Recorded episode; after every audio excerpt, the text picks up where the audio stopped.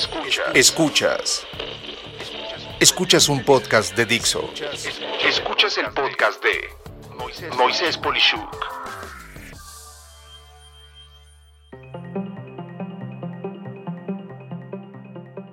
Amigos, amigos, en esta ocasión, para este episodio del podcast, tengo una persona que conocí hace más de un año, estamos ahorita en octubre de 2021, y verdaderamente yo quedé fascinado no solamente por la capacidad de expresión, sino por la increíble y fácil forma de explicar conceptos complicados de economía, finanzas, inversión, la situación de lo que está pasando en contexto en México y el mundo. Y para mí entonces es un gusto presentarles a Gabriela Siller. Eh, Gaby, mucho gusto en tenerte en el podcast. Al contrario, Moisés, muchas gracias por tenerme aquí. Es un honor para mí estar en este podcast. El gusto es todo mío. Y Gaby, pues entrando en materia, vamos a empezar a entender quién es Gaby Siller. Por favor, nos puedes indicar algo breve eh, de tu parte, de pues lo que has hecho, tu semblanza y demás. Por favor, adelante.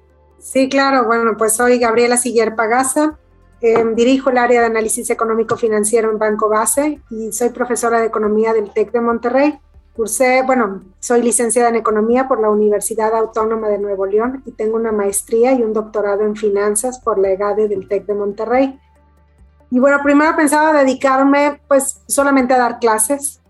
Eh, después salió la oportunidad de dar un curso, más bien fue casi, casi como, ¿cómo ves si, si das un curso? Un primo mío trabajaba en un banco y entonces pues me dijo que ya la persona que les daba los cursos no iba a poder, no sé, la cosa es que me piden a mí dar ese curso, después me certifico ante la MIT, Asociación Mexicana de Intermediarios Bursátiles, y de ahí me hablaron de Banco Base para dar un curso y me dijeron que, este, pues que estaban pensando abrir el área de análisis económico. La verdad es que pues yo ni me hacía en el planeta en un banco. Estoy casada, tengo 22 años de casada, tengo tres hijas, una de 21, otra de 17 y una de 9 años.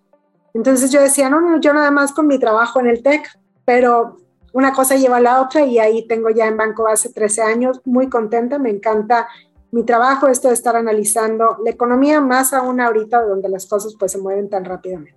Qué interesante. Y sabes este término de serendipity, ¿no? Resultados que no son necesariamente planeados y nos derivan a otra cosa. Pues bendito sea el que se enfermó para que tú estuvieras en banco base, porque nos dedicamos todos los que te seguimos con tu análisis y, y verdaderamente es algo interesantísimo, ¿no? Ahora, pasando a otro tema un poco más personalizador, a mí me gusta que en el podcast entiendan que somos personas de carne y hueso. Me encantaría que nos platicaras algo que no es tan común que se sepa de ti, alguna anécdota o pasatiempo, por favor, Gaby. Una, anécdota o pasatiempo, no se me ocurre nada. Me encanta ver la tele, pero series de cero preocupación Aquí dicen en mi casa que casi creo que podría haber caricaturas, pero es que yo creo que después de todo el día estar analizando cosas así como muy estresantes de a dónde va el PIB y que si la recuperación se va a terminar o no.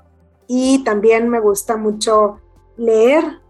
Y bueno, pues de ver la tele también, pues cosas de fantasía como Harry Potter. Soy súper fan de Harry Potter. Pero bueno, eso no, no se me hace tan relevante, pero no sé ¿qué otra cosa platicarte de mí a lo mejor que no sea tan conocido? No, has dicho, pero y, y platícanos de, lectura, ¿qué, ¿qué te llama la atención? ¿Qué género? ¿Qué es lo que te gusta leer?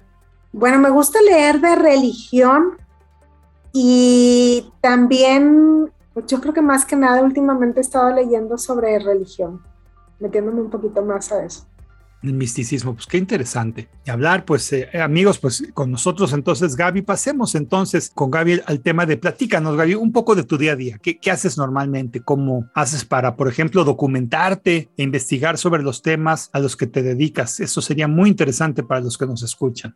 Bueno, pues ahorita estoy trabajando desde mi casa. Desde aquí doy también la mayor parte de las clases. Eh, en el TEC estoy impartiendo dos clases, econometría financiera que es en formato híbrido presencial, es decir, algunas clases por Zoom, otras clases de manera presencial con algunos alumnos y finanzas internacionales, que es completamente por Zoom. Entonces, la mayor parte de los días estoy desde aquí en mi casa, ¿no? Y a las, eh, pues aproximadamente a las 6 de la mañana inicia ya mi día laboral eh, de estar revisando, viendo noticias, qué es lo que salió, porque ya ves que en Banco Base emitimos un comentario diario de inicio de sesión que a todo mundo, bueno, pues ya le llega como a las 7.45 de la mañana, bueno, pues ya desde muy temprano estamos viendo y armando este comentario. El comentario lo envío yo, pero se hace en equipo, ¿no? Y entonces, pues ya como a las 7:15 van y vienen los mensajes de cómo ves, quitamos, ponemos no sé qué, y se tiene que estar enviando a más tardar a las 7:45. Y bueno, cuando sale algún dato como ventas minoristas o la tasa de desempleo, por ejemplo, que ahora es muy relevante para la economía de Estados Unidos, digo, siempre ha sido relevante, pero ahorita en octubre 2021, pues que se ve que ahí viene la Fed, ahí viene el lobo a normalizar su política monetaria, pues sale a las siete y media y entonces pues es una locura porque lo tenemos que enviar antes de las 8 de la mañana, ¿no? Entonces envía ese comentario y luego se envía otra cosa que se llama los indicadores, donde viene pues toda la información actualizada también de tasas de interés al día, tipo de cambio. Bueno, en este comentario, para los que nunca lo han visto, dice el peso mexicano inicia la sesión en un nivel de tanto, cotizando en el overnight entre tanto y tanto, y bueno, pues acaban de salir estas noticias, esto es lo que se ve del tipo de cambio, esto es lo que se ve de la economía mexicana, por ejemplo, si salió algún indicador relevante como el PIB, pues que continuó la recuperación o se frenó la recuperación y el interior de los sectores esto y esto y esto, y entonces pues si se modifica o no el pronóstico para el crecimiento de ese año y ponemos también un rango de tipo de cambio esperado para ese día. Y luego hay como, como una hora que es así un poco de tranquilidad, podríamos decir, entre las 8 y las 9 de la mañana, y luego empieza también, bueno, pues seguimos leyendo de lo que va pasando, algunos artículos también de investigación, los de la Reserva Federal de Estados Unidos son muy interesantes. Hay otros que van sacando, algunos, por ejemplo, subgobernadores del Banco de México. Y bueno, pues para analizar la economía, tú sabes que hay que estar informada, sabiendo las noticias, pero también, pues desde el punto de vista de la teoría, ¿no? De lo que se va investigando y lo que va saliendo. Entonces, ahí es donde aprovecho para ponerme a leer este tipo de cosas. Y bueno, pues también subo a mi cuenta de, de Twitter, estoy como Gaby Sillerpe, algunas cosas que van pareciendo, que me parecen relevantes del tipo de cambio y demás. Y también a partir de ahí, bueno, pues empiezan a llegar solicitudes de entrevistas, ¿no? Para ese día. Algunas son, pues que, no sé, a las 9 de la mañana, otras a las 3 de la tarde y otras por la noche. Y bueno, pues ahí voy organizando mi día. Hay días donde sale algún indicador relevante, como Producto Interno Bruto, desempleo de Estados Unidos, que es una verdadera locura, que ahí sí es como entrevista tras entrevista tras entrevista, y hay otros días muy tranquilos en donde me permite leer un poco más. Hay días también en que algunos clientes de base, bueno, pues quieren recibir, em, pues, qué, qué es lo que se ve del tipo de cambio, la expectativa, y entonces se toman también esas llamadas. Luego se va preparando los reportes de los indicadores que van saliendo, los voy revisando, se van enviando por Telegram, por correo electrónico, atiendo juntas también eh, de base, donde, bueno, pues participo generalmente en el consejo de administración y también pues en algunos comités. Y bueno, pues las juntas también normales con el equipo, que no me gustan a mí la verdad mucho las juntas, procuro que sea nada más una vez a la semana con mi equipo, pero pues también es necesario, sobre todo ahorita que estamos en pandemia y que estamos de lejos, pues para que todo el mundo nos sigamos sintiendo como que, que, no trabajamos aislados, ¿no? Sino que es trabajo en equipo, porque finalmente así es. También, pues martes y viernes doy mis clases de 10 a 11 y media y de 11 y media a 1.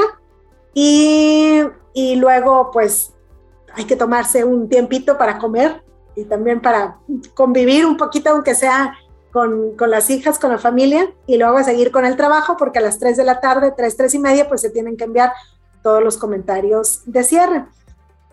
Así es más o menos mi día, o sea, como que normal, cuando no sale ninguna cosa extraordinaria, podríamos decir que tengo tiempo de leer, tengo tiempo de ver todos los correos electrónicos, pero, pero hay días así de locura que desde las 6 de la mañana, como cuando Salió un dato raro de la inflación de México, por ejemplo, que estamos corriendo hasta las 10 de la noche, que es la última entrevista. Pero disfruto mucho mi trabajo, entonces la verdad es que no me causa, solamente es como que correr, correr, correr y ver que realmente pues esté dando el servicio a quien necesita esa expectativa económica y por otro lado pues tampoco dejar de lado a la familia, ¿verdad? No, bueno, es un balance impresionante. Y en este entorno nos dijiste más o menos que leías ciertos artículos sobre la Reserva Federal Americana y demás, pero si pudiéramos los, los de a pie, los que no somos tan especialistas en economía como tú, dos, tres fuentes en donde independiente a la que tú misma eres una fuente, obviamente yo te sigo en Twitter, ¿qué nos recomendarías para documentarnos? Para documentarse, pues yo creo que, pues para empezar hay que seguir los indicadores económicos, ¿no? Saber qué es lo que está pasando. y en redes sociales, pues el INEGI va publicando los indicadores y fíjate que el presidente del INEGI, Julio Santaella, va publicando también el análisis que él mismo hace sobre estos indicadores económicos, que si ya se alcanzó la recuperación completa o no. Entonces, pues yo les diría, síganlo también a él, Julio Santaella. Y de artículos, bueno, pues yo creo que, pues, de la Reserva Federal de Estados Unidos, pero a veces sí tienen un poco así como de derivadas y cosas un tanto como que pues que apenas ser economista para poderlo comprender. Claro. Y si no, pues de la revista IMEF, ¿no? O sea, hay, hay muy buenos artículos con ya el, el, análisis. Entonces yo creo que aquí habría que diferenciar si alguien ya es financiero, si es economista, bueno, pues puede leer a lo mejor más sobre ese campo y a lo mejor un poquito sobre la teoría económica. Si alguien no es economista, pues entonces algo que ya está un poquito más digerido y que sea de divulgación. Que por cierto, para los que no son economistas y que quieren conocer un poco más de la macroeconomía, les recomiendo el libro de macroeconomía del autor Mankiw, así como se oye Mankiw, con K y W. Mankiw eh, explica economía de verdad con, ¿cómo te puedo decir? Así como uno más uno es igual a dos, con superperas y manzanas. Y tiene un prólogo padrísimo donde te capta así completamente y entonces puedes entender todo. Entonces, si alguien dice, bueno, es que yo no entiendo cuando hablan de las políticas económicas, a qué se refieren, que si la política monetaria y las diferentes herramientas, consulten este libro Manquio, que además, pues para nada es caro, y consulten el Manquio y ahí se pueden poner a leer y si quieren conocer un poquito más sobre economía. Yo le, te voy a hacer caso y la verdad es que sé lo suficiente para saber que no sé. Entonces, ese libro va a estar próximamente aquí con nosotros, que yo sé que los demás no pueden ver, pero evidentemente a mí también me gusta leer y, y, estos son temas que me apasionan. Gaby, ¿qué opinión entrando en materia México tienes de la situación actualmente? Me quisiera ir por el tema de, ¿tiene ventajas México como un país que no se están aprovechando? ¿Qué puede hacer el empresario mexicano, digamos, en los siguientes 12 meses a 5 años? ¿Ves oportunidades de ser así cuáles y de ser que no? ¿Qué, qué recomiendas? Si quieres, vamos punto por punto en ventajas de México como país que no se están aprovechando? Bueno, pues de la situación económica de México, estamos viendo este año un crecimiento, entre comillas, alto, entre 5.8 y 6.7%, pero no deja de ser un efecto rebote tras la caída de 8.5% del PIB del año anterior. Esto implica que seguimos en la recuperación, no hemos terminado de recuperarnos ni en el PIB ni en el empleo. Lo único que ha terminado de recuperarse son las exportaciones porque dependen en gran medida de la economía de Estados Unidos, que ahí sí ya terminaron la recuperación del PIB y han empezado su proceso de expansión. Entonces, si hablamos de oportunidades, pues me parece que en las exportaciones en el sector externo es donde está la gran oportunidad para México que se pueden haber hecho las cosas distintas, sí, la economía mexicana pues no ha terminado de recuperarse precisamente porque pues ya veníamos con una inercia negativa desde finales del 2018 y además en el 2020, cuando llega la pandemia del coronavirus, no se dio una política fiscal contracíclica que detuvieran las caídas en el PIB y que sentaran las bases para una rápida recuperación. Entonces, pues estamos viviendo la consecuencia de eso.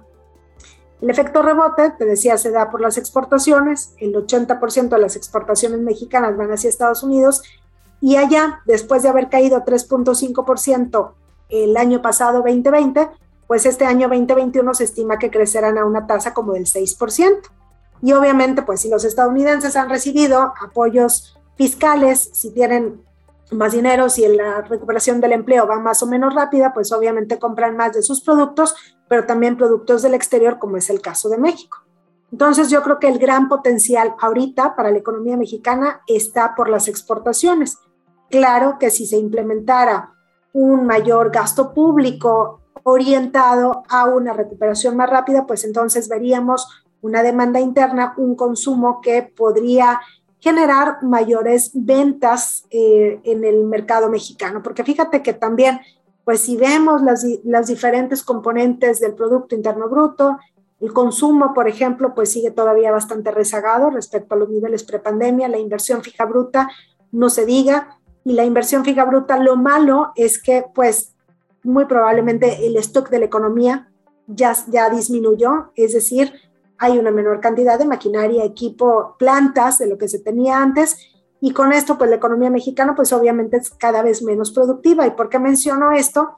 porque no nada más nos interesa el crecimiento económico que estamos teniendo hoy o que vamos a tener en el 2022, sino también nos interesa hacia el futuro. Y ese crecimiento económico en el futuro, precisamente en el libro de Mankio que te decía hace un rato, pues ahí viene del modelo de Solo, dice, depende de cuánto haya de inversión en maquinaria, equipo, construcción de plantas. Y entonces, si esto ha ido a la baja, pues no hay forma de tener un crecimiento económico elevado en el futuro. Hasta el 2018, la economía mexicana tenía un crecimiento promedio alrededor del 2%. Y bueno, pues después de este efecto rebote que estamos viendo en el 2021 y en el 2022, pues probablemente después veamos crecimientos económicos alrededor de 1, 1.5%, si no se hace algo para que crezca precisamente la inversión fija bruta.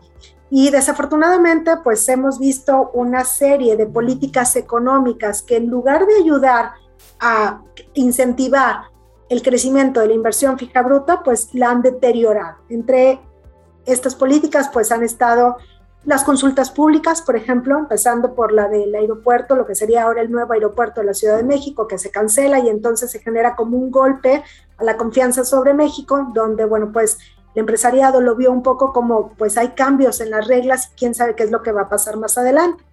Después la reforma también, o, más recientemente, la iniciativa de reforma eléctrica, que no sabemos si va a poder pasar y que se necesita, bueno, pues el apoyo de otro partido político, además de Morena, para que la aprueben en ambas cámaras, pero ahora y cuando no termine aprobándose, pues se da un golpe a la confianza y entonces este miedo de qué es lo que va a pasar en México en la política pública detiene grandes proyectos de inversión.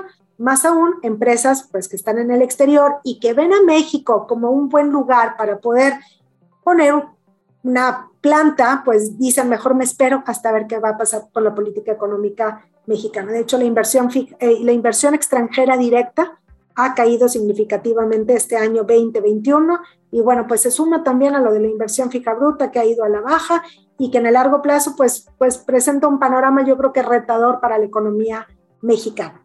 De las exportaciones, pues la verdad es que sí podrían haber tenido un crecimiento brutal este año, nada más que pues ahí la ley de Morphy, ¿verdad? ¿Qué podía pasar? ¿Qué, qué, qué podía salir mal? Pues por la pandemia hay una desarticulación tremenda a nivel global y esta desarticulación pues sabemos que se ha visto reflejada en los cuellos de botella, en los grandes centros de logística, en escasez de algunos productos, en particular para la economía mexicana, los chips semiconductores pues han sido algo fundamental porque se utilizan en la industria automotriz, se utilizan también en las computadoras y en electrodomésticos, pero particularmente la industria automotriz representa una tercera parte de las exportaciones mexicanas. Entonces, si no hay suficiente chips semiconductores, pues obviamente habíamos visto pues paro temporal en algunas plantas automotrices, ¿no? Mm. Y a pesar de todo esto, pues las exportaciones siguen siendo, yo creo que el gran potencial de la economía mexicana, ya terminaron de recuperarse. Se estima que este año 2021 mostrará un crecimiento alrededor del 18% respecto al año pasado, no por efecto matemático de baja base de comparación, sino realmente por un crecimiento real donde pues hay una mayor producción que podría haber sido todavía más alta, pero bueno, pasó esto de los chips semiconductores. Entonces, en resumen, ¿cómo se ve la economía mexicana?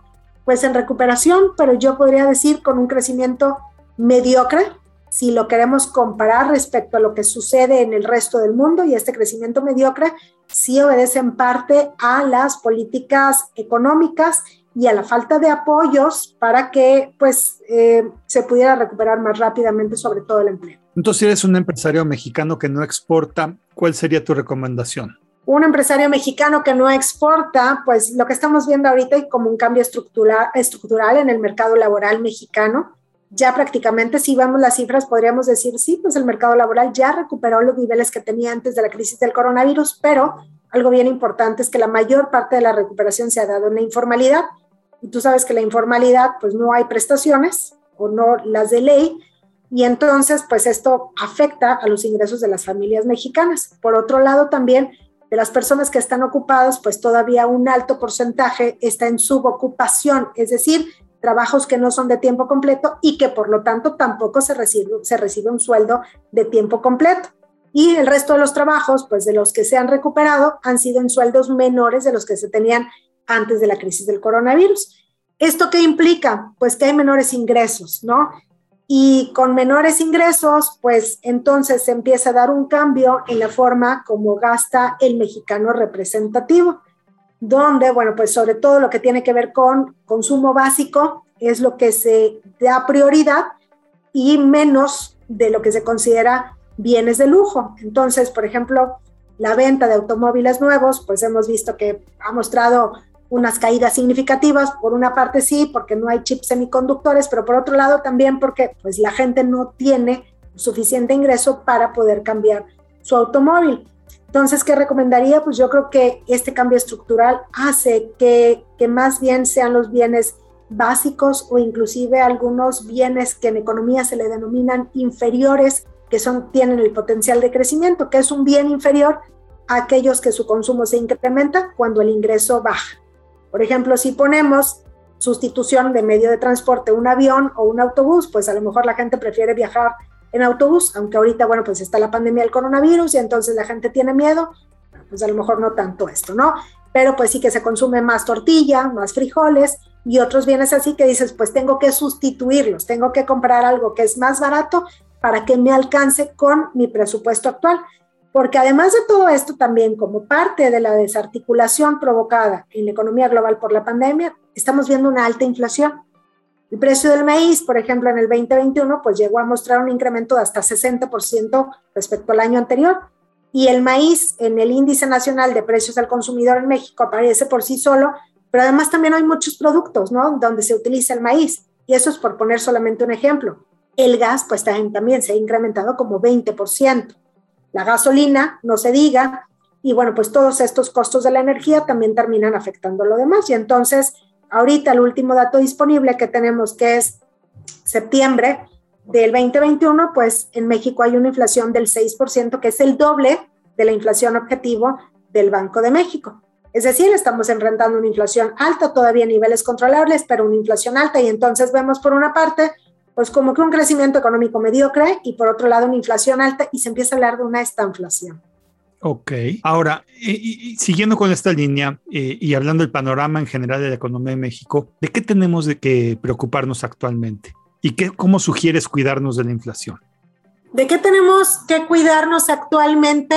Pues eh, cuidar el empleo, ¿no? Yo creo, viendo que hay tanta, pues tantos problemas ahorita con la recuperación del empleo y que te digo que pues los empleos que se han recuperado pues han sido en situaciones pues no iguales, no en la misma condición que se tenían antes.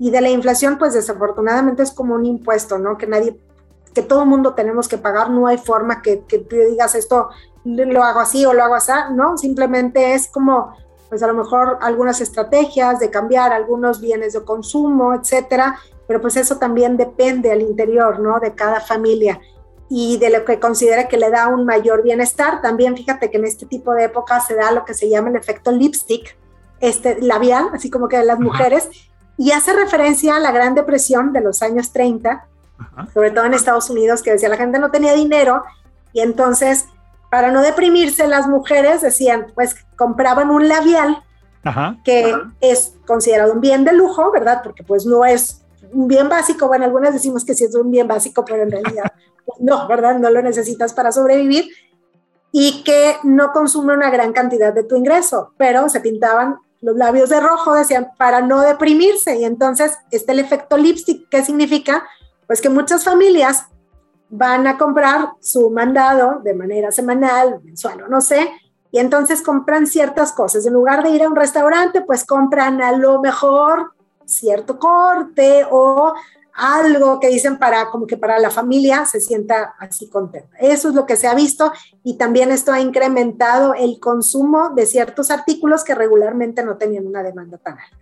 Interesante esto que comentas del efecto lipstick. O sea, ahora que lo dices hace todo el sentido, pero eh, estoy pensando eh, mientras hablabas en casos que he visto y sí, he visto que ciertos eh, niveles de ingreso, gente que conozco, se da el lujo de comprarse un chocolate en barra que antes no, no compraba porque ya no va a tomarse un postre ni siquiera va a ir a un restaurante, ¿no? Entonces este efecto es interesante y, curiosamente como que detona áreas de la economía que uno no hubiera pensado que, existen. Y en este entorno, ¿cómo sugieres cuidarnos de la inflación? ¿Qué, qué recomendaciones nos das? Pues no hay forma de cuidarse de la inflación más que te digo haciendo a lo mejor como ciertos ajustes, ¿no? En el consumo que uno va realizando, cuidando los gastos que uno realiza en la familia, que yo creo que todos lo hemos hecho, ¿no? A partir de la pandemia. Claro.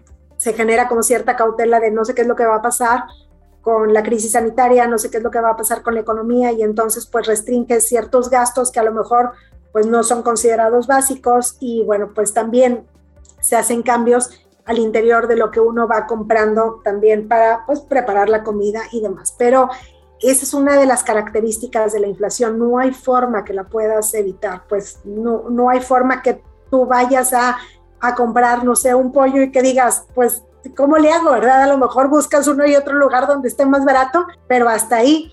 Claro. Y, dime y se dice la inflación que es un impuesto que no se puede evitar.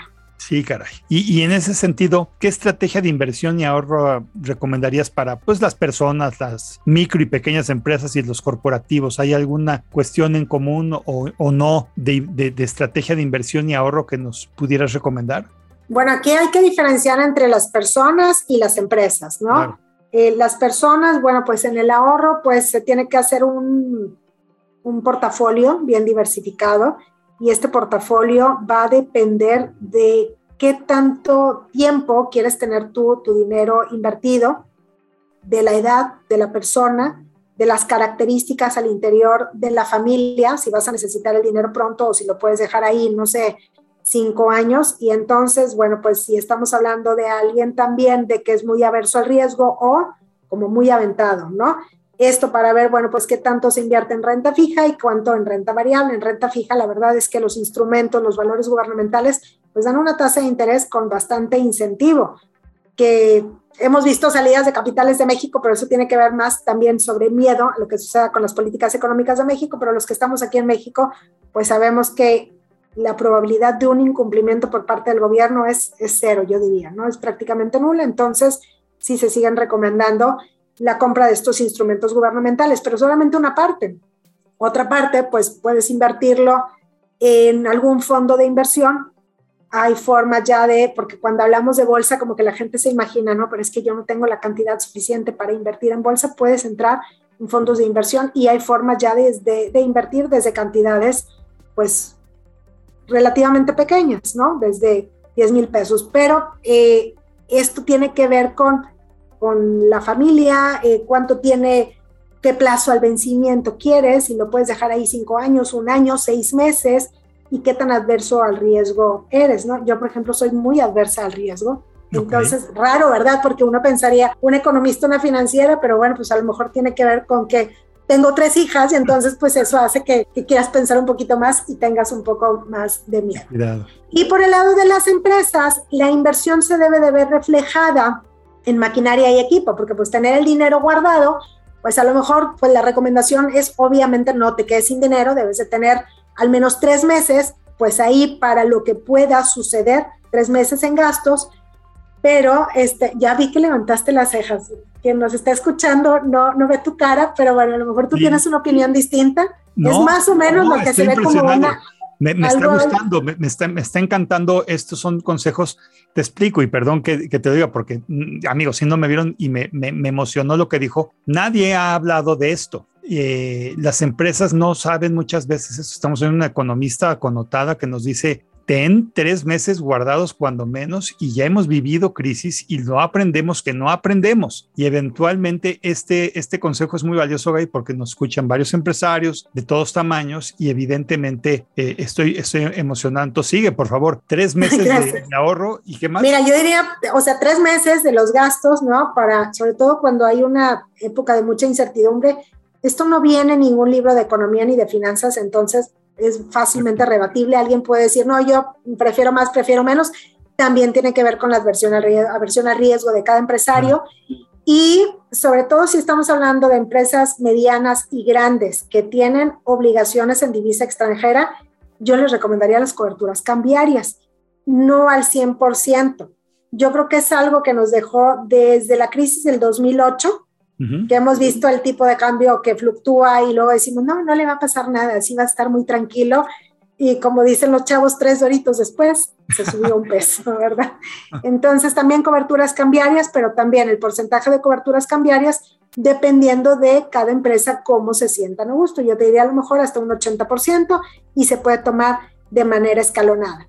Pero decíamos del ahorro, pues se debe de ver reflejado en una mayor inversión. No te sirve de nada tener dinero ahí guardado más que por precaución, ¿verdad? De esto que decíamos de los tres meses. El resto, pues hay que tratar de ser más productivos, maquinaria, equipo, pero para esto, bueno, pues hay que hacer un proyecto a largo plazo. Y yo sé que se oye muy trillado esto de las empresas de la misión, visión y valores, ¿no? Pero es importantísimo porque es a dónde quiero llegar en el largo plazo, ¿no? Yo siendo una empresa y a dónde quiero llegar en el largo plazo, pues a lo mejor sí hay limitantes en el cortísimo plazo, como el coronavirus, pues que nadie pensábamos que íbamos a vivir una pandemia. Bueno, al menos yo jamás me imaginé que me iba a tocar vivir una pandemia.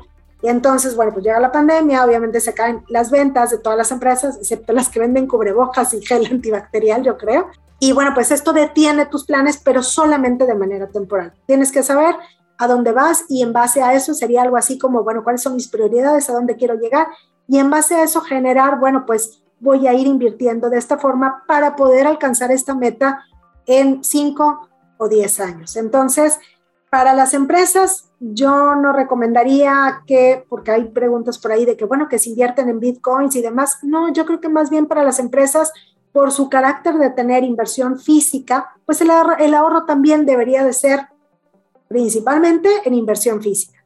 Y precisamente tocando el tema de Bitcoin, quiero meterme contigo. Fíjate que en el post podcast hablamos de negocios, tecnología, sentido común, tanto para personas como para empresas, ¿no? Y obviamente el futuro de la tecnología y la banca es algo que, que, que eh, eh, para mí es fascinante. ¿Cuál es tu opinión de las criptomonedas? ¿Las recomiendas? ¿Por qué sí o por qué no? Fíjate que a mí las criptomonedas me causan un poquito como de no sé si miedo, malestar. Eh, las divisas, pues son respaldadas por el Banco Central que las emite. En el caso del peso mexicano, por ejemplo, pues está respaldado por el Banco de México. Y aunque es dinero fiduciario, o sea que no está respaldado por oro o por algo como era hace muchos años, pues sí hay una institución que las respalda. En el caso de las criptomonedas, no, no hay nada que las respalde y vemos que su valor fluctúa, y al igual que las divisas, de acuerdo a la oferta y a la demanda, pero pues este proceso de, de minería, de donde se van sacando más criptomonedas y que es un tanto oscuro para economistas y no economistas, pues entonces como que genera un poquito de desconfianza. Yo diría que una criptomoneda es una inversión con bastante riesgo, pero que ofrece también un rendimiento muy alto. Entonces yo no lo descartaría en un portafolio de inversión, pero le daría un porcentaje muy pequeño, sobre todo a sabiendas de que no hay algo que la respalde y que pues ya hemos visto hackeos y demás y que entonces se pierde el valor de las criptomonedas. Además también las criptomonedas, pues hay que tener, no sé cómo decirlo, como que un temple muy fuerte, ¿no? Para ver que un día pueden fluctuar 15%. Una divisa, por ejemplo, si en un día fluctúa más de 1.5%, se considera que estuvo súper volátil para una criptomoneda que fluctúe 1.5% en un día, no es nada. Hmm. Nosotros, por ejemplo, allá en, Banco Base que vamos viendo el valor del Bitcoin y que vamos reportando en el mismo comentario de cierre del peso mexicano, ¿no? Pues que el peso se movió entre, no sé, voy a poner así datos, entre el 2020 y el 2050. Qué barbaridad, estuvo bien volátil. No, pero el Bitcoin se movió 15%, ¿no? Y es algo de todos los días. Entonces, tendría que ser yo creo que una inversión de más largo plazo. Pero también creo que las criptomonedas cada vez son más utilizadas, no solamente existe el Bitcoin, hay muchas otras más.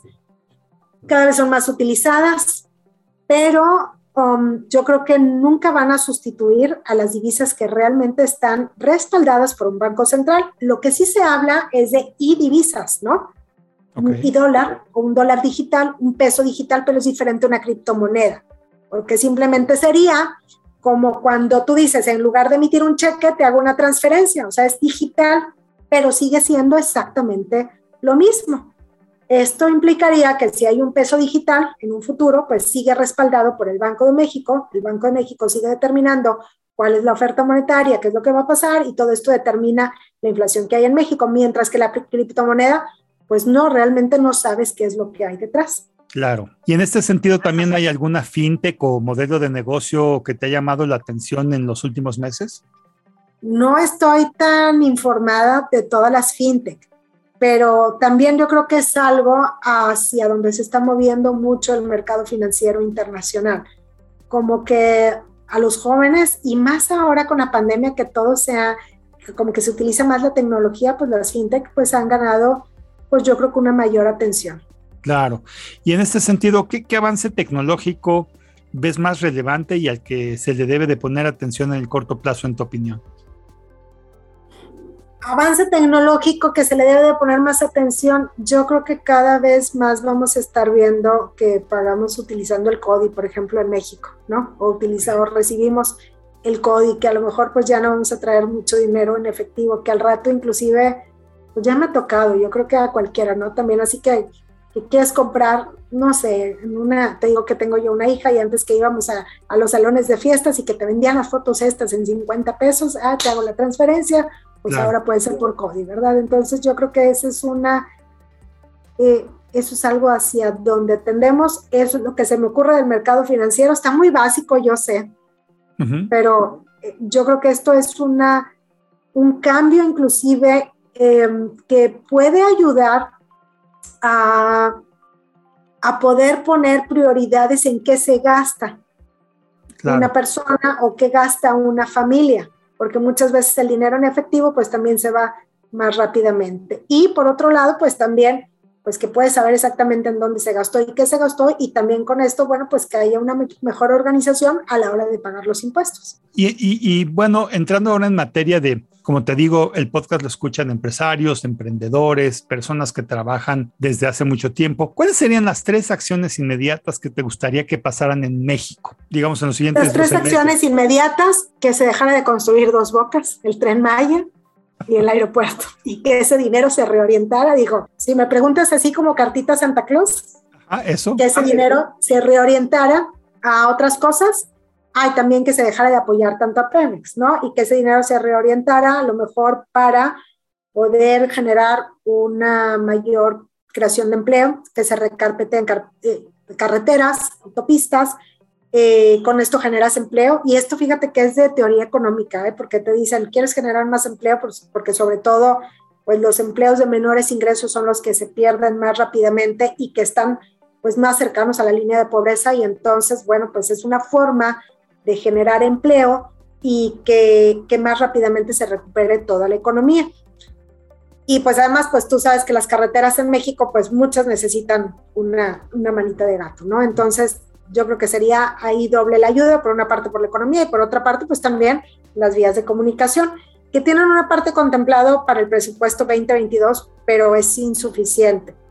Y por otro lado, lo de Pemex, porque pues pareciera, a mí me da la impresión que, bueno, pues las finanzas públicas es dinero de todos, ¿no? Porque finalmente todos contribuimos con nuestros impuestos y entonces como que no hay un cambio en el modelo de negocio de Pemex, todo va hacia las energías renovables, mientras que aquí en México como que le seguimos apostando al petróleo, más aún a la refinación, pues que no es un negocio rentable para Pemex. Entonces, eso es lo que me gustaría ver. Por otra parte, también como una política económica más conciliadora, que no se cambiaran tanto las reglas del juego. Esto de las reglas del juego, así tal cual se dice, porque pues imagínense un juego de mesa que estás jugando no sé, turista, no sé, algo que todo el mundo conocemos. Estás jugando turista y luego caes en una propiedad, ah, la quiero comprar. No, pero es que fíjate que siempre no, que tenías que caer tres veces y tú, pero no me habían dicho esto antes, ¿no? O bueno, ah, ya caí tres veces, no, pero es que ahora van a ser cinco. De repente dices, a ver, mejor dejo de jugar porque esto ya no entendí qué es lo que está pasando, ¿verdad? O no, es que no te había dicho, pero tenías que pagar esto. Entonces, Así pasa con una economía. Cuando vas cambiando las reglas del juego, lo que pasa es que los empresarios se detienen a ver qué más cosas van a cambiar y entonces esto detiene proyectos de inversión, detiene contrataciones también y se genera como un círculo vicioso en la economía, porque pues si no se contrata más personas, si no se eh, gasta en inversión física, pues no se mueve la economía y entonces tenemos tasas de crecimiento bastante bajas e inclusive, pues si hay una inflación alta, pues se termina con sueldos reales o con un poder adquisitivo menor cada vez, ¿no? Entonces, como más conciliador, sin tantos cambios en las reglas del juego, eh, yo entiendo que se tienen que hacer ciertas reformas, pero yo creo que estas reformas tienen que ir encaminadas siempre a buscar el mayor bienestar de la población. Entonces, por ejemplo, en el caso de la iniciativa de reforma eléctrica, pues con el simple hecho de que se puedan dar apagones, pues ahí ya no hubo mayor bienestar. O los precios tope del gas LP en Ciudad de México, pues, pues no hay suficiente gas porque a ese precio tope resulta que hay muchos gaseros que no quieren vender, pues tampoco, ¿verdad? Obviamente sí se tenían que hacer algunos cambios, pero pues yo diría como una política económica mejor pensada y no que saliera nada más así como de bote pronto, porque pues parece que se tienen buenas intenciones, pero que a final de cuentas las cosas no salen bien y se termina mermando el bienestar de la población. Eso es lo que me gustaría ver para México. Además, también me gustaría ver un México en donde hay un mayor Estado de Derecho, en donde la gente se sienta orgullosa de que vivimos en México. Yo creo que a todos nos encanta México, ¿verdad? Y nos encanta decir que las playas de México son las mejores del mundo y que los mexicanos somos bien padres y bien trabajadores y demás, pero, pero siempre hay un pero, ¿no? Entonces, pues que se diera algo para que se diera este mayor crecimiento económico y que todo el mundo tuviera un mejor trabajo, con mejor remunerado y que se sintiera a gusto en su trabajo. Claro. Oye, y en este tenor, ¿qué recomendaciones, tres o más, les darías a los empresarios mexicanos que nos están escuchando en la coyuntura actual? Ya nos dijiste de México, es lo que te gustaría ahora. ¿Qué le dirías a los empresarios? ¿Qué recomendaciones? ¿Qué le diría a los empresarios que aprovecharon este alto crecimiento que está teniendo la economía de Estados Unidos? ver cómo se cuelgan de ese crecimiento, porque las empresas que se están colgando de ese crecimiento es las que están con mayor potencial ahorita ver también cómo se están dando los cambios estructurales dentro de la economía mexicana, no sé, por poner un ejemplo, pues que se están vendiendo más refacciones porque la gente en lugar de cambiar su carro, pues tiene que meterle más a su carro para que pueda seguir funcionando bien, ver hacia largo plazo, no tener miedo ni de las coberturas de tasa de interés ni las coberturas cambiarias. Aquí en México como que se tiene mucho recelo sobre esto de, y, y como que falta mucha cultura financiera, pero la verdad es que durante el 2020 y este año a quien ha tenido coberturas cambiarias, pues les ha ayudado bastante y no tienen que estar pensando, ay, ¿qué es el tipo de cambio? Ya se subió ya se bajó, porque saben que ya tienen un tipo de cambio asegurado. Y además, pues, el gasto en inversión física, ser más productivos cada vez. Ahora, yo sé que quien me escucha, el empresario que me escucha, me dice, ay, pues no me estás diciendo nada nuevo, ¿verdad? No estás descubriendo el hilo negro de las cosas. Pero bueno, pues hay que recalcarlo, hay que recordarlo, porque pues yo creo que muchas de las cosas de los humanos, fíjate que la, la, economía es una ciencia social, ¿no? Y precisamente es pues el comportamiento de las personas y no siempre nos comportamos de manera racional, más aún cuando estamos viviendo una pandemia y nuestra cabeza como que está dividida entre ojalá que no me enferme y que sí, a pesar de que ya estoy vacunado y qué es lo que va a pasar más adelante con, con mi economía y mi negocio. Entonces, esas serían mis recomendaciones. Si te fijas, no descubre el hilo negro de las cosas, solamente lo estoy recordando y yo creo que quien lo ha hecho así y que sigue siendo disciplinado y tiene sus prioridades y, quiere, y sabe a dónde quiere llegar en 5 o 10 años, pues está yendo bien ahorita. Buenísimo. Oye, y si pudieras compartirnos cuáles serían las tres peores prácticas que hacemos los empresarios mexicanos, ¿cuáles serían en tu opinión? Responder a lo que sucede en el momento. Nos ha tocado por ejemplo, en base que, bueno, pues alguien que tiene obligaciones denominadas en dólares, oye, coberturas, coberturas. No, el tipo de cambio está bien tranquilo, no va a pasar nada. Se sube a 25 pesos y ahí toman una cobertura. Entonces, las decisiones viscerales es lo peor. Y luego, es que me fue muy mal, pues sí, porque fue en el momento y corriendo y sin pensarlo bien, ¿no? Entonces, yo creo que las decisiones bien informadas es bueno algo que sucede mucho en México también es que falta una buena cultura financiera y que de alguna manera pues genera como estas decisiones viscerales, ¿no? También. Otra cosa que también afecta a algunos, em, algunas empresas en México es que dicen, bueno, pues sí, es que quiero invertir, quiero comprar tres máquinas al mismo tiempo y entonces pues no compran la mejor opción de una máquina y luego se van con la otra y con la otra, que a lo mejor comprar una maquinaria usada ya muy usada y entonces que resulta no ser tan productiva y que se termina ahí quedando a lo mejor pues este es el caso de las pequeñas empresas, ¿no? No de las grandes empresas. Yo creo que ese es, es un error. También yo sé que algunos han de estar escuchando y me dicen, pues claro que quisiera comprar una maquinaria nueva y no una usada. Pero ahí mi recomendación sería, bueno, pues ahorra un poquito más, aunque te esperes tantito más, pero trate de comprar una maquinaria nueva. O si quieres comprar tres, pues primero una, luego la otra y luego la otra, y no tres súper usadas que a lo mejor pues no te van a dar la productividad que tú esperas. Pero nuevamente también eso depende de cada quien y es muy rebatible porque depende de la situación de cada empresa. No, claro, pero digo, yo me quedo con el tema de que probablemente una inversión inteligente en si voy a poner de mi dinero en el negocio, que sean algo que sea algo que nos vaya a mejorar eh, dramáticamente y no algo que medio menos mejore y que de todas maneras no funcione óptimamente. Y la verdad es que, como tú dices, es tan obvio que lo veamos. Y ese es el problema que, que, entendí que, que, comentabas, ¿no? Y, mira, eh, eh, Gaby, este, este, podcast también lo escuchan varios jóvenes, empresarios, emprendedores, de personas físicas con actividad empresarial. ¿Qué sugerencia le harías a un joven que está por empezar su vida empresarial, empresarial en términos de mejores prácticas para para arrancar su negocio o en un empleo, ¿qué, le dirías?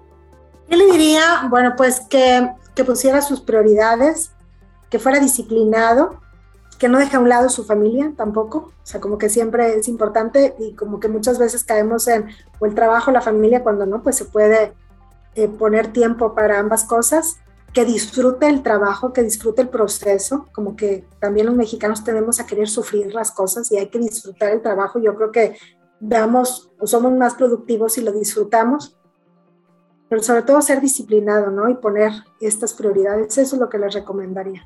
Perfecto. Informarse, estar también, tratar de asesorarse. Y en este sentido, y con esta tendencia de lo que hemos estado platicando, platícanos un poco del futuro. Tú como economista, ¿nos podrías regalar tres escenarios, como siempre, uno positivo, uno normal y uno negativo, referente a, lo que nos podemos esperar los mexicanos en el mediano a corto plazo? Bueno, pues en un escenario optimista, eh, la economía estadounidense sigue creciendo rápidamente, las exportaciones mexicanas siguen creciendo y además pues hay una política económica conciliadora y que ya no hay tantos cambios en las reglas del juego y entonces empezamos a ver un crecimiento mayor al 2%, lo cual, bueno, pues obviamente sería bueno para todo mundo. En un escenario neutral, que yo creo que es el de mayor probabilidad de ocurrencia, pues vamos a ver un efecto rebote este año, 2021, alrededor de un crecimiento de 5.8, 6.7%. El siguiente año seguirá un poco este rezago del efecto rebote con un crecimiento entre 2.5 y 3.5 y luego en adelante pues dijimos tasas de crecimiento alrededor del 1.5% que también luego para la economía mexicana ya no vemos una crisis cada seis años, pero sí vemos como que un cambio de política económica, que esto puede como interrumpir ¿no? la recuperación de nuestro país. Eh, y en un escenario pesimista, continúan las iniciativas y reformas y entonces pues se alarga el periodo de recuperación. Fíjate que ahorita si lo contemplamos en términos per cápita, pues nos vamos hasta el 2024, cuando se recuperarían los niveles de PIB per cápita que se tenían antes de la crisis del coronavirus. Pero pues si seguimos con políticas económicas que frenan la recuperación, pues esto se sigue alargando, ¿no? Y entonces es, te digo, como un círculo vicioso. Entonces, mucho depende de lo que sucede en México, de la política económica que se vaya aplicando y cómo se percibe pues muy interesante, Gaby, como siempre, esto, pues algo que pensar para todos. Yo he estado mentalmente aquí anotando varias cosas y he visto que, por lo menos en mi caso, has dado consejos muy valiosos. Y en este sentido, ¿alguna recomendación a las personas que nos están escuchando en este podcast a manera de conclusión o algo que yo no te he preguntado que es importante mencionar? Híjole, no se me ocurre nada más, más que um, yo creo que a lo mejor ya no estar tan preocupados, ¿no? O sea, vacunarse, cuidarse, pero no estar así como, no sé, aquí nos daba la, decíamos que todo el tiempo estábamos preocupados, ¿no? Que qué es lo que iba a pasar por el coronavirus, a lo mejor, no sé, disfrutar como se ven ahorita las cosas, que si estamos en casa trabajando, pues a lo mejor ya no sufrirlo tanto, ¿no? Pero también muy debatible, no sé, o sea, como que no se me ocurre qué recomendación dar desde el punto de vista personal. No, bueno, eh, eh, la idea es precisamente que traté de exprimir todo tu cerebro lo más posible, Gaby. Estoy muy emocionado. Y mira, eh, desde hace un tiempo atrás he estado con todos los que entrevisto, les digo cinco palabras y lo primero que te venga en la cabeza, este, me dices, ¿ok? Y, esto es, digo, así como a manera de conclusión. Entonces te digo una cinco palabras y tú lo que venga, ¿va? Vamos a empezar entonces. Inversión. Baja en México. Futuro Incierto, ay, qué triste que me viene esa palabra Gobierno. Improductivo. Energía. Renovable, fue lo que me vino a la mente. México. Feliz.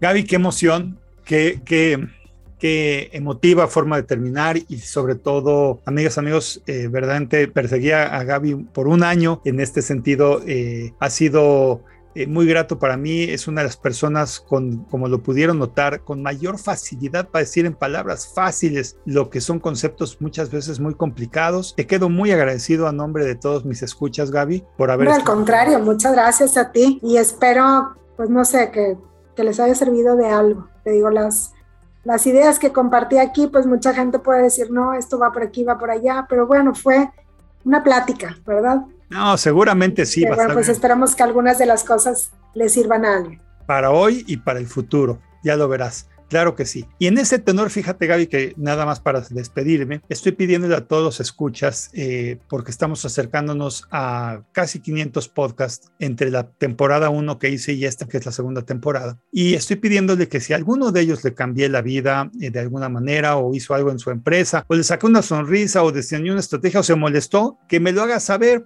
Estoy en Facebook, eh, obviamente como Moisés Polishuk. Si me mandan un mensaje por Facebook nos podremos poner en contacto. Esto es por un episodio que va a ser a futuro próximo. La fecha límite es primero de noviembre de 2021 y si eso sucedió, eh, sea por la entrevista con Gaby o cualquier otro podcast, será un privilegio que me puedas compartir lo que ocurrió. Y Gaby, no me queda más que en este caso despedirme, agradecerte y pues eh, esperar que las cosas que tú dijiste que sean los escenarios optimistas, eh, tengas boca de profeta y que así suceda. Ojalá.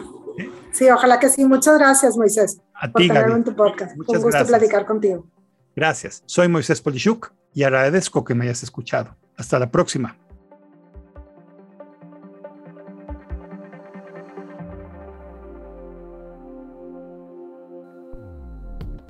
Dixo presentó el podcast de Moisés Polishuk. La producción de este podcast corrió a cargo de Verónica Hernández.